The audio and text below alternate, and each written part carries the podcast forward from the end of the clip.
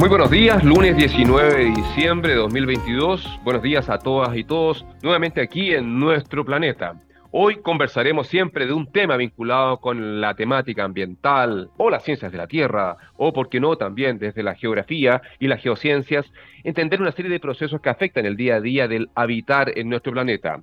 Y un tema no menor es el tema que pondremos en foco en esta oportunidad. Conversaremos sobre ¿Cuándo es el minuto apropiado para colectar la fruta? Bien saben ustedes que la fruta chilena es ampliamente conocida por sus características, por su dulzor y mirada con mucha atención y demandada también por el mercado internacional. Evidentemente con todo lo que está pasando con los procesos hidrometeorológicos, una mega sequía, un paro de camioneros, etcétera, todo el proceso, toda la cadena productiva implica un acompañamiento importante para evidentemente no perder esa cosecha que puede marcar eh, una historia muy positiva, pero también muy compleja si no se logra colectar en el momento adecuado. Pues bien, Claramente hoy día existen experiencias y tecnologías aplicadas y creadas principalmente en Chile que nos van a revelar cómo se está avanzando en evitar ciertamente pérdida de cosecha y sacar el máximo provecho ciertamente de lo que demanda eh, el cultivo de especies que particularmente tienen mucha demanda tanto en Chile como afuera. De esto y temas complementarios conversaremos hoy día con Paula Vargas, quien es ingeniera agrónoma, investigadora del Instituto de Investigaciones Agropecuarias INIA, ¿cierto? Y quien trabaja también con estudiantes de máster en el Data Science de la Universidad San Sebastián. Antes de todo esto, los invito a escuchar un poquito de rock, ciertamente siempre siendo científicamente rockeros, para luego continuar con nuestra entrevistada. Los dejamos con Greta Van Fleet y luego escuchemos a Build by Nations. Eh, los esperamos aquí. Esos eran Greta Van ¿cierto? Em, siempre un poco de power para comenzar el lunes de la semana previo a Navidad. Bien, ya tenemos a nuestra invitada aquí, Paula Vargas, ingeniera agrónoma, investigadora del Instituto de Investigaciones Agropecuarias. Bienvenida, Paula, a nuestro espacio. Muchas gracias, Marcelo, por, estar, por, por la invitación que se me generó hoy día para poder conversar un poco las temáticas de agricultura de precisión, que es lo que estamos abordando acá dentro del Instituto de Investigación Agropecuaria. Cuéntanos un poco de eso, justamente Paula, partiendo de lo más general. Eh, ¿Cuál es la misión, cuál es la acción para quienes escuchan y quizás no saben en detalle qué es lo que hace el Instituto de Investigaciones Agropecuarias INIA en este país? Eh, el Instituto de Investigaciones Agropecuarias está encargado de velar por diferentes eh, problemáticas que hoy día enfrentamos como rubro agrícola, desde el tema de modificar las, el tema genético en temas de cultivos de trigo, arroz, tenemos nuevas generaciones de variedades, en función de lo que está hoy día demandando el cambio climático, se están generando nuevas variedades en, esos programas. Por otro lado, también tenemos fuerte el programa de control biológico, que es tema de manejo de controles de plagas en campo, y también el programa de agricultura de precisión, que es eh, insertar todas las tecnologías y ir capacitando a los usuarios para que sean más amigables. En función de eso se hacen líneas de investigación en conjunto con las necesidades de la empresa, o de, eh, de, los productores y se van resolviendo problemáticas en funciones de, de, línea de investigación para validar y poder respaldar las tecnologías que hoy día están insertas en, el medio. Clarísimo, gracias por el resumen, Paula. Y en ese contexto, eh, para entender eh, el marco del cual vamos a conversar ahora, Cuéntanos un poco cómo surge la agricultura de precisión y, de alguna forma nos dejes el camino para lo que vamos a conversar más detallado un, un ratito más en esta entrevista. Eh, mira, el programa de agricultura de precisión en línea parte liderado por Stanley Best, que es el director del programa en este, en este ecosistema. En función de eso también se fueron, eh, fuimos ampliando nuestro marco de, equipo de trabajo, donde tenemos una sinergia bastante eh, rica de, de diferentes, ya sea ingenieros ambientales, ingenieros civil agrícola, agrónomos, técnicos, en donde en conjunto empezamos a, resolver diferentes problemáticas. El primer paso que fueron en la introducción con las imágenes satelitales, que son lo que nos permiten hoy día la radiografía del campo para poder nosotros entender cuáles son las problemáticas que hay que resolver con los productores. Porque una imagen satelital nos proporciona la introducción de saber dónde están eh, nuestras dolencias dentro del campo a través de índices de vegetativos, que en este caso el NDVI, el que utilizamos mucho, podemos, permite ver si en qué, parte del campo el cultivo está interactuando de forma más eh, distinta con respecto a la media promedio o el rendimiento total del, del predio. En función de eso se trabaja con sensores de humedad, se ve el tema de la problemática de fertilidad y se van descartando las opciones para poder ajustar las recomendaciones agronómicas del productor. Y hoy día también ser un poco más conscientes con el tema que es el cambio climático, que en verdad parecen eh, no ha afectado mucho, sobre todo al rubro frutícola en este tiempo, los cambios de temperatura y todo lo demás. Entonces, adelantarnos antes es con la toma de decisiones y se hace por partir de datos de, proporcionados por sensores y herramientas tecnológicas. Comprendo. Oye, em, nos tiraste mil datos a la parrilla. Mira, a ver, para quienes eh, nos están escuchando, recuerden que siempre la agricultura fue eh, con los pies en terreno, ¿cierto? Y evidentemente los cultivos tienen dimensiones eh, areales importantes y, dependiendo de distintos parámetros que mencionaba Paula, el cultivo puede rendir más, puede rendir menos, se puede anticipar la cosecha, ¿no? Pero toda esa información hoy día nos dice Paula en este compacto resumen que nos dio sobre la agricultura de precisión, dónde hay que hacer esa cirugía, dónde hay que intervenir. En su justa medida nos mencionó cómo el uso de satélites, por ejemplo, y particularmente los sensores que transportan y, las imágenes multiespectrales, que son distintas bandas del espectro electromagnético que los seres humanos no podemos ver, pero sí un sensor nos permiten entender ciertas cosas de, desde el espacio, dónde hay que poner acento. Y luego esos datos se verifican en terreno con sensores, con instrumentos, y ahí evidentemente viene la parte más fina, el tema del bisturí, que vamos a conversar ahora con Paula en ese contexto. Y, cuéntanos, Paula, primero que nada, ¿la agricultura de precisión es un tema que hoy día es aceptado en la agricultura en general en nuestro país? Eh, ¿O solamente es un tema de los grandes productores? No, no, no, hoy día se está trabajando transversal, ya la tecnología se hizo, eh, se empezó a habilitar mucho hace como dos o tres años más de lo que hoy día eh, se esperaba ha ido avanzando rápido en el tema tecnológico, eh, la gente ha tenido una mayor aceptación porque ya les está tomando el sentido.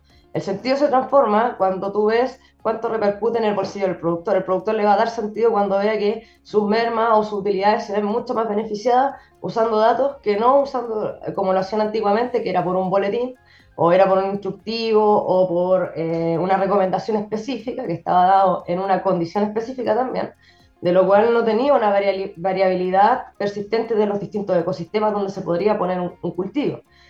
Entonces, hoy día lo que hace la tecnología es que podamos aterrizar toda esa información a un, al sitio específico, con temperatura, ajustado a las condiciones climáticas donde está inserto ese cultivo. Entonces, permite dar una mejor, eh, un mejor soporte técnico desde la medida desde el asesor en el campo, porque antes lo llegaban y lo hacían Em, probaban un, tenían un ensayo, establecían en, en, en, Maule, es un ejemplo, y sacaban las condiciones de fertilidad y, y a todos los, el, al mismo cultivo se lo aplicaban en todas las zonas igual. Y hoy día nos estamos dando cuenta que no todas las zonas interactúan de la misma forma.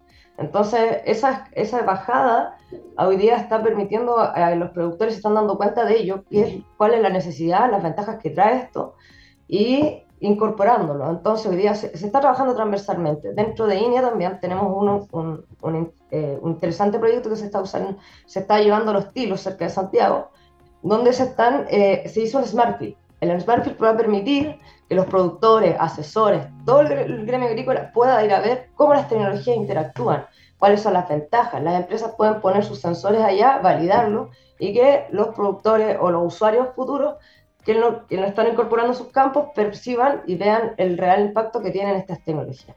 Entonces, en esa línea se, están, se está abriendo hoy día el tema de capacitación, estamos trabajando con eh, INDAP, a la mano con PRODESAL, igual también, incluyéndolos dentro de los proyectos de investigación, entonces estamos tratando de que sea un, un marco bien amplio para que podamos incorporar a todos los productores.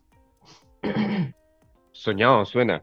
Cuéntanos, Pablo, entonces el procedimiento en términos simples es de que em, un sensor es aerotransportado, ¿cierto? Me imagino tomará una imagen eh, digital eh, con determinada resolución espacial que tú nos vas a contar. Probablemente hay una resolución temporal también, que quizás es el momento, no, en cualquier minuto se captura esa imagen. Y luego ese resultado, eh, que nos da una respuesta espectral que se interpreta dependiendo no sé, el algoritmo que se utilice, o ahí tú nos vas a explicar la fórmula. Luego ustedes van a cotejar a terreno. O sea, ¿qué está diciendo esto? Vamos a terreno y ahí pasamos a la parte de sensores. Cuéntanos un poco de esa, de esa como línea de trabajo para ir bajando hasta los sensores y lo que nos vas a contar de lo que están haciendo con los arándanos, por ejemplo, ustedes. Eh, bueno, hicimos, eh, tenemos varias líneas de trabajo. Uno fue el de la estimación de rendimiento, que fue el, el doliente de los productores que no saber cuánto está produciendo su campo para poder ver qué destino, eh, qué destino de comercialización van a tomar. En esa función se trabaja con las imágenes satelitales temporales, o sea, ahí ya trabajamos con las tres dimensiones. Eh, sacamos imágenes satelitales a partir de, un, de, un periodo, de varios periodos, varias temporadas, ojalá de 10, porque siempre el, el, dato va a ser más consistente si entre más temporadas tenemos. Eh, una vez que ya nosotros podemos, más o menos deducimos y tenemos el trabajo completo y una visualización gráfica de lo que está ocurriendo en ese predio, podemos entrar a trabajar puntualmente, porque ya las zonas están bien delimitadas, donde las zonas están produciendo menos o donde están las zonas que están mejor productivas. Y en función de eso se va compensando y se va haciendo la recomendación. Eh, esa es una línea de investigación que tenemos que levantar el tema de las estimaciones de rendimiento. Por otro lado, hemos trabajado con sistemas ópticos también, que es instalarle cámaras digitales al predio. En este caso utilizamos mucho tiempo las timelapse, que son cámaras que sacan frecuentemente fotos. Entonces los podíamos concatenar con lo que estaba ocurriendo en campo con la imagen visual. Entonces eso va generando o ya una, empatía más con el producto porque es, ver que efectivamente eh, hay una anomalía en el desarrollo y crecimiento de las frutas, eh, hay un retraso del de, tema de las floraciones, entonces van haciendo acusadores puntuales del campo el tema de, la, de una cámara RGB, no, no, ninguna cámara sofisticada ni nada de eso. En función de eso también se van instalando, eh, una vez que ya tenemos la radiografía, instalamos los puntos de, eh, para monitorear el, el, agua, cuánto, cuánto es lo que está consumiendo esa planta o se está extrayendo con respecto a las temperaturas que están a, a, eh, apareciendo promedio dentro de, de ese predio. Eh, por otro lado, eh, nace también la necesidad, y esa es la línea que yo estoy impulsando un poco acá dentro de línea, que es eh, automatizar datos, automatizar datos en función de que generar y adaptar nuevas herramientas tecnológicas que hoy día están de bajo costo en el mercado. Nosotros como INEA no tenemos la virtud de tener acá el, el, tema de la electrónica, porque hoy día no es necesario. Nosotros tenemos que trabajar en darle el cerebro a, ese, a esos equipos, porque el mercado a nivel internacional hay muchas herramientas un, un, espectro radiómetro, que es lo que yo más utilizo acá dentro del programa, está alrededor de los 10 o 30 millones de pesos. Era inviable poder entregárselo a un productor y que lo implementara en su campo cuando era menos que las utilidades que recibe.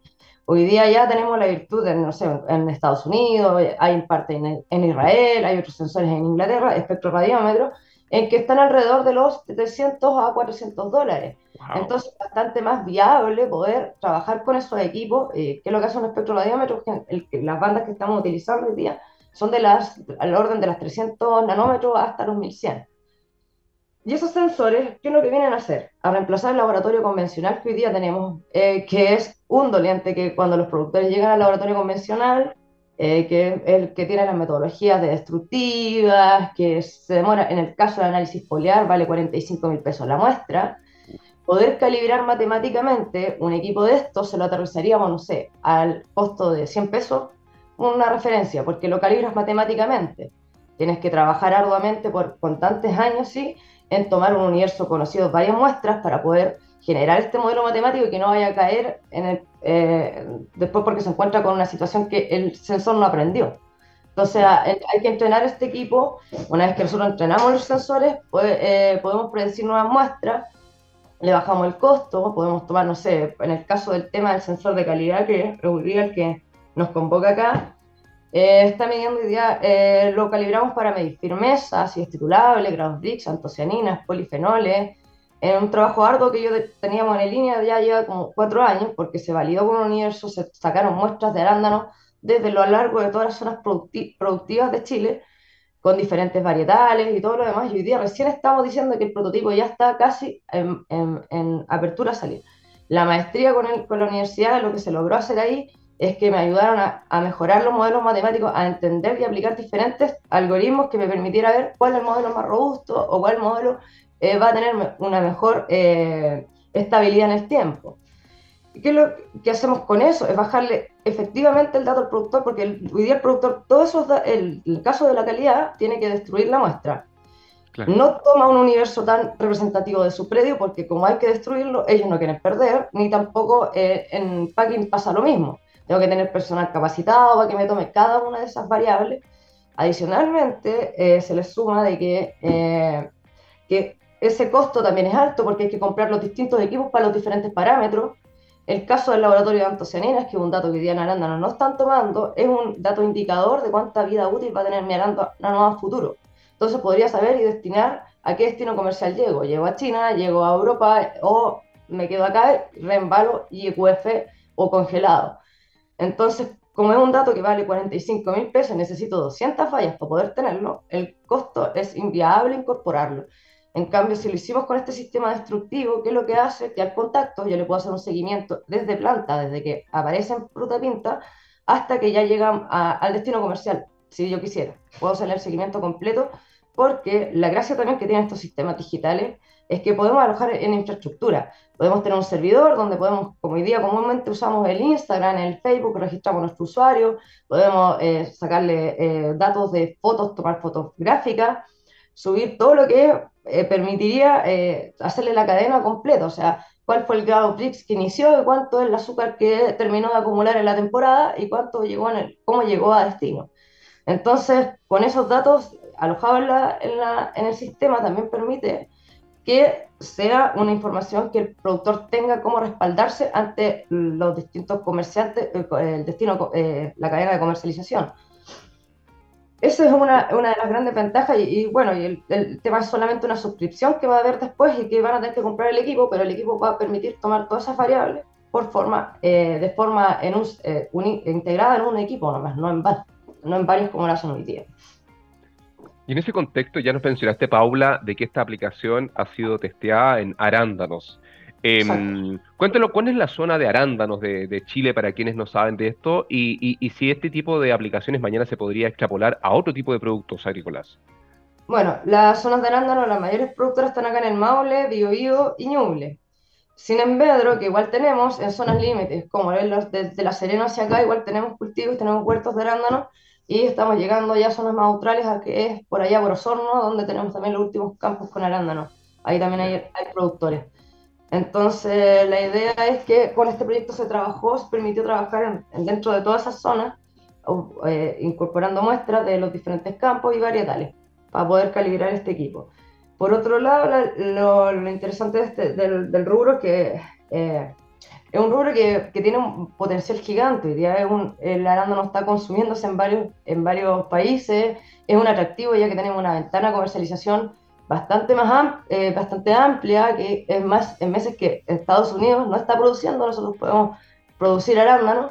La calidad del arándano chileno es muy superior al tema de calidad de arándanos que lo hemos visto en Perú también, que en Perú también están entrando fuertes, pero la gran ventaja que tiene Perú es la mano de obra, que acá en Chile es un poquito más cara. Y al ser más cara, él, se hace un cultivo un poco más, más costoso. Entonces, este sensor o la herramienta que estamos eh, llevando a, a, día a, que los productores la puedan tener, permite también evaluar en campo. Al evaluar en campo, podemos rescatar la coordenada del teléfono y levantamos ese mapita de cosecha, el cual le va a permitir orientar dónde yo tengo que ir a cosechar, dónde está mi mejor calidad con respecto. Entonces, mis pocos cosecheros que tengo los puedo hacer mucho más eficientes. Perfecto. Clarísimo. Estamos conversando con Paula Vargas, ingeniera agrónoma eh, del Instituto de Investigaciones Agropecuarias INIA y también máster eh, de la Universidad de San Sebastián en Data Science. Eh, estamos conversando sobre tecnología fina, aplicada ciertamente a mejorar, a optimizar em, la producción agrícola, en este caso el caso de arándanos, y nos ha contado varios detalles que vamos a conversar con mayor precisión en el segundo bloque.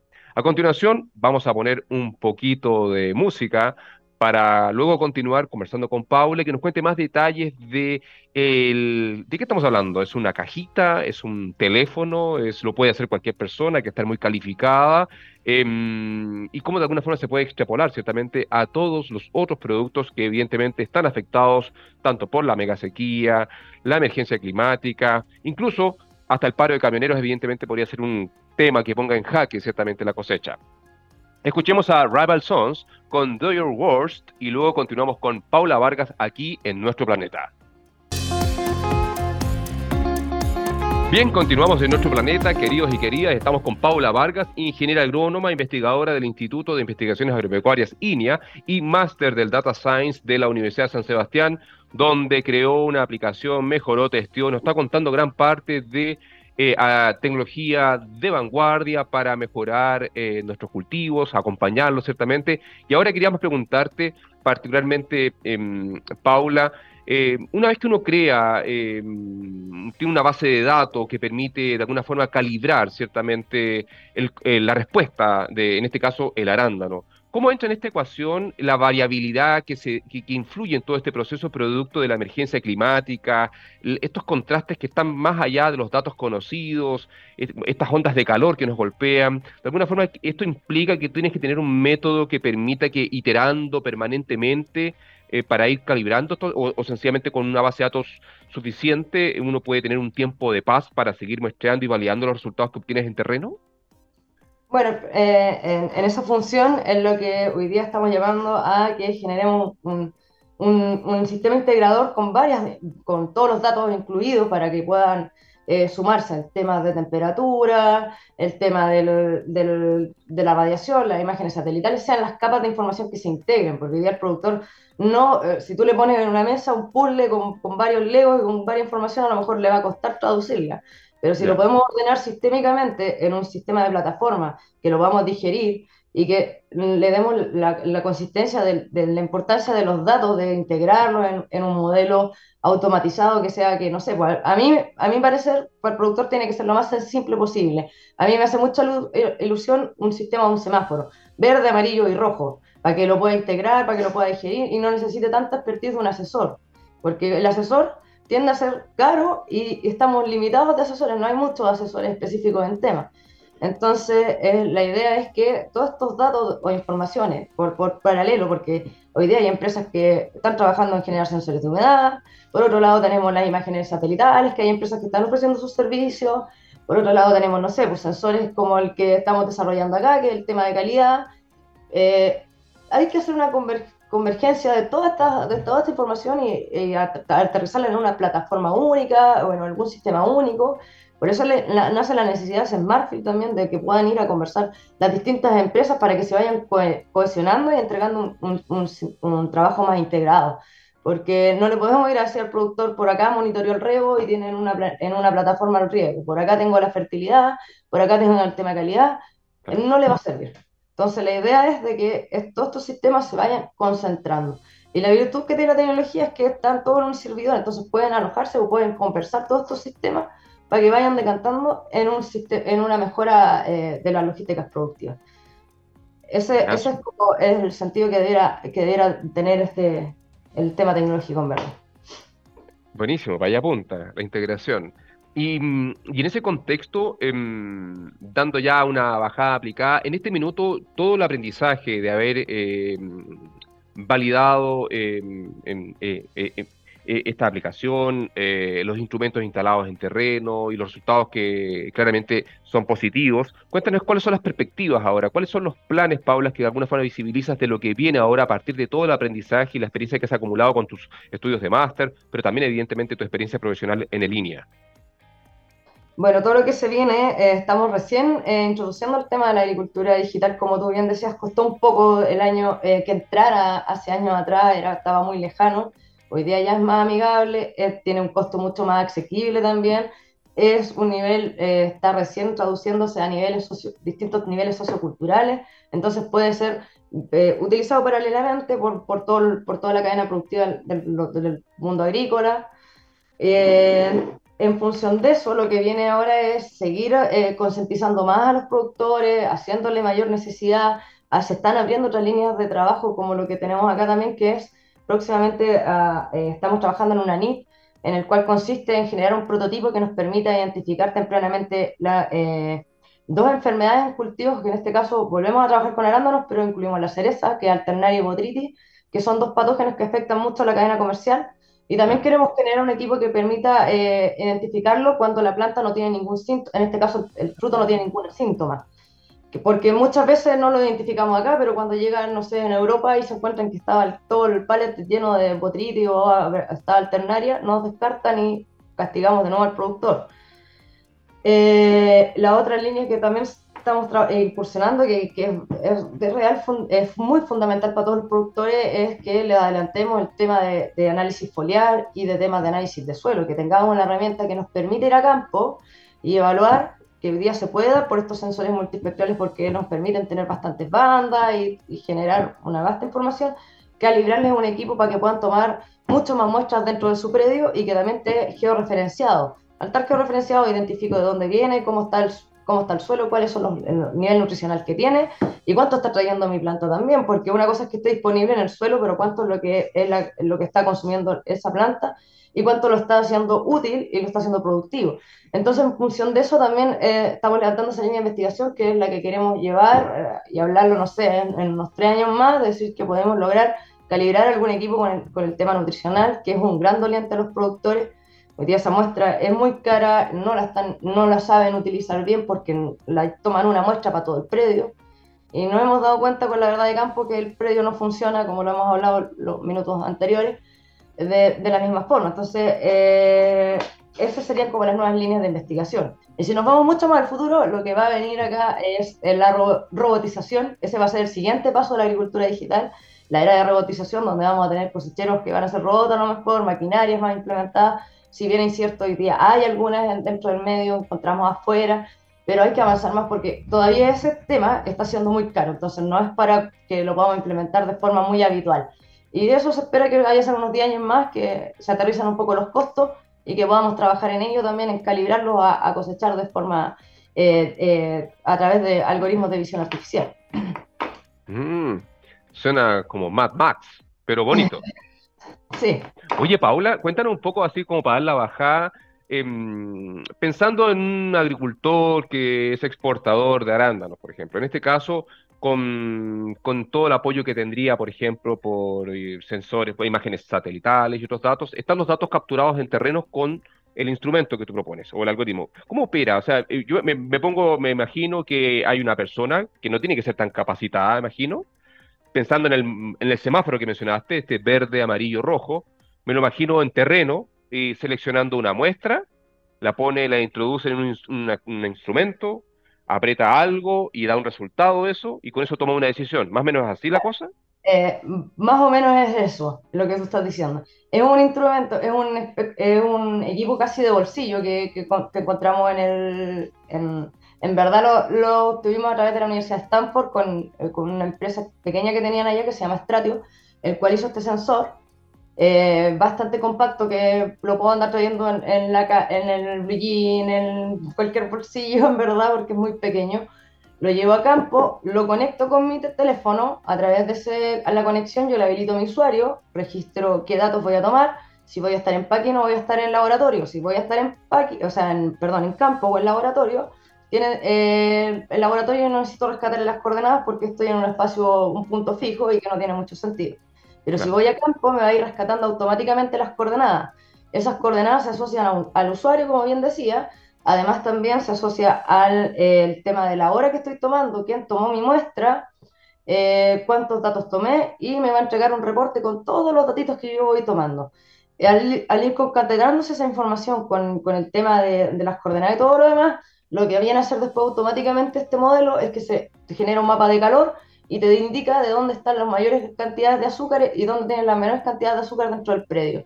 En función de eso, el caso de la Crowd Bricks, el caso de la firmeza, el caso de la acidez, y de ahí tienes bastantes mapitas con diferentes eh, tonalidades, lo cual se pueden generar, uno solo para que tú direcciones tu cosecha y tú puedas ir a decirle, mis cosecheros van a trabajar hoy día acá, porque eh, con la cantidad de azúcar que tenemos no podemos dejarlo más días o la acidez titular y la firmeza están están dentro de los marcos, que es eh, una fruta muy buena, que vamos a lograr mejor precio, voy y cosecho ahí, sin desmedro que puedo ir a cosechar el otro día la otra fruta que ya va a ir al QF, que ya tenemos a ciencia cierta, que tiene mejor, menor calidad que la, que la de, la otra, de la otra zona dentro de ese predio.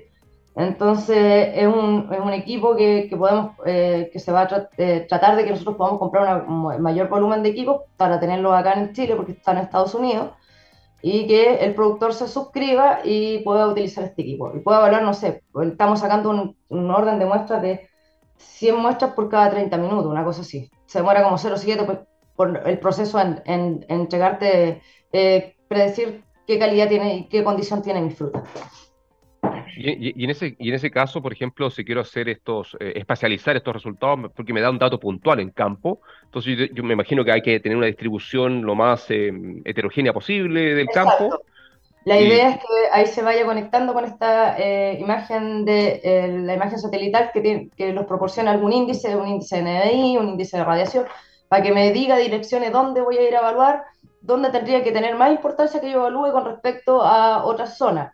¿Dónde está mi zona más en déficit? Porque el índice de NDI lo que hace es medir mis fotos, qué tan activo está mi cultivo en el sistema de fotosíntesis. Si estoy, más, estoy bien o, o tengo algún problema. Ese primer problema podríamos eh, seguirlo asociando al dato de calidad. Entonces yo voy a evaluar, porque si mi planta está con algún déficit, posiblemente la calidad también esté con un problema. Y va teniendo sentido el, el mapa, de ir generando este, este mapa de cosecha para que se vaya concatenando, no sé, o, el tema de riego, y asociando más datos. Porque si también puede ver que si hay poca firmeza, puede que mi riego tampoco esté tan óptimo. Entonces, vamos, hay que cruzar esa información para rutear este sensor y vayamos a, monitorear y tenga mucho más importancia el dato. Si no tengo ninguna de las otras anteriores, que no tenga un mapa de imagen satelital, solito él va a ir generando su mapa en función de todas las muestras que tengo. Y ahí ya tendríamos que tomar un universo muestral un poco más grande porque no sabemos dónde está el problema en mi campo. Y vamos a, a, ciegas.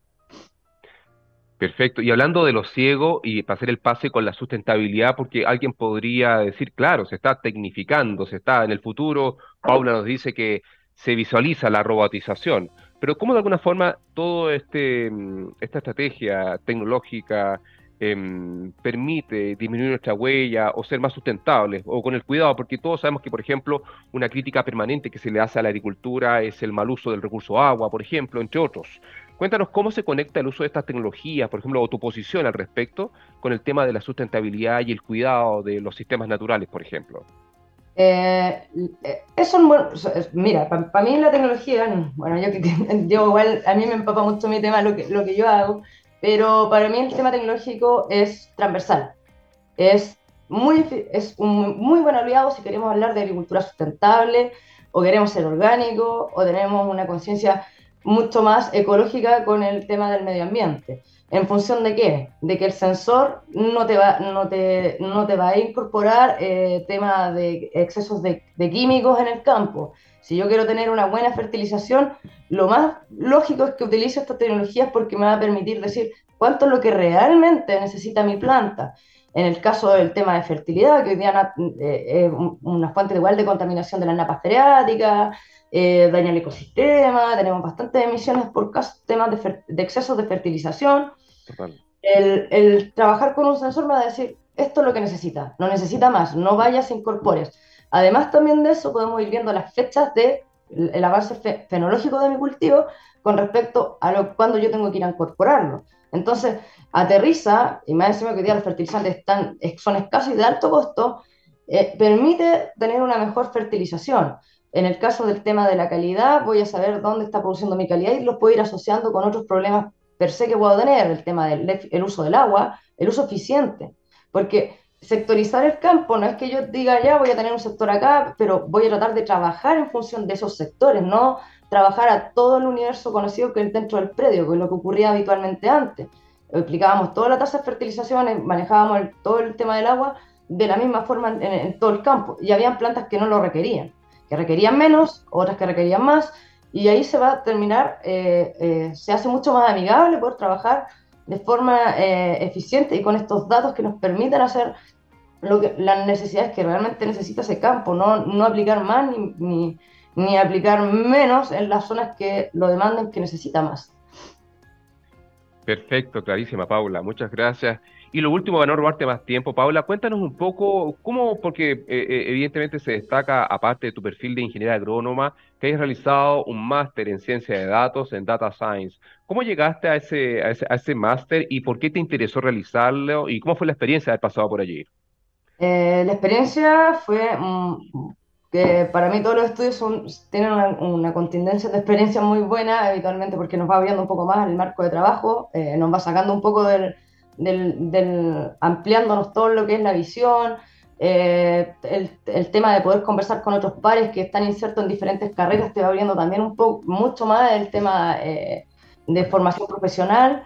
Eso lo encuentro muy, eh, muy, valioso en el tema de interactuar con, con, otros pares, cómo solucionan sus problemas ellos en su empresa y cómo nosotros estamos abordando acá. Se pueden ir generando nuevos ecosistemas de trabajo eh, el tema de que hoy día es necesario, yo lo que día conversaba con la universidad también, tuve la experiencia ahí, eh, de que necesitamos actualizar las mallas curriculares. Hoy día las industrias están pidiendo un, en el caso de un agrónomo, un agrónomo con un amplio conocimiento de traducción de estos datos, porque, como te decía, puedes tener un puzzle con muchos datos en la mesa, pero ¿cómo lo aterrizo? ¿Cómo le doy el uso, la eficiencia?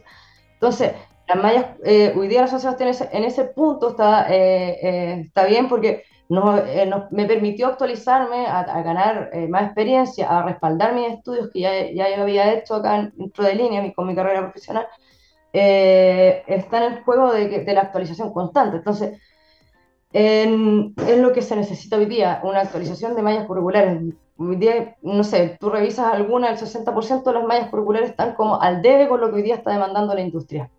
Entonces, eh, fue una buena instancia, aprendí mucho, tuve, con los profesores tuve un acercamiento notable dentro de toda mi carrera, dentro de mis dos, años y medio de estudio.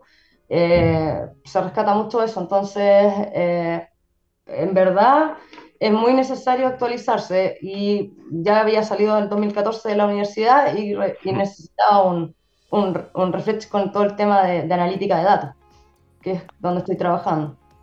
Oye, y finalmente, ¿cómo se llamó, cómo le pusiste a tu informe final, tu tesis, cómo le llaman? ¿Cómo se tituló?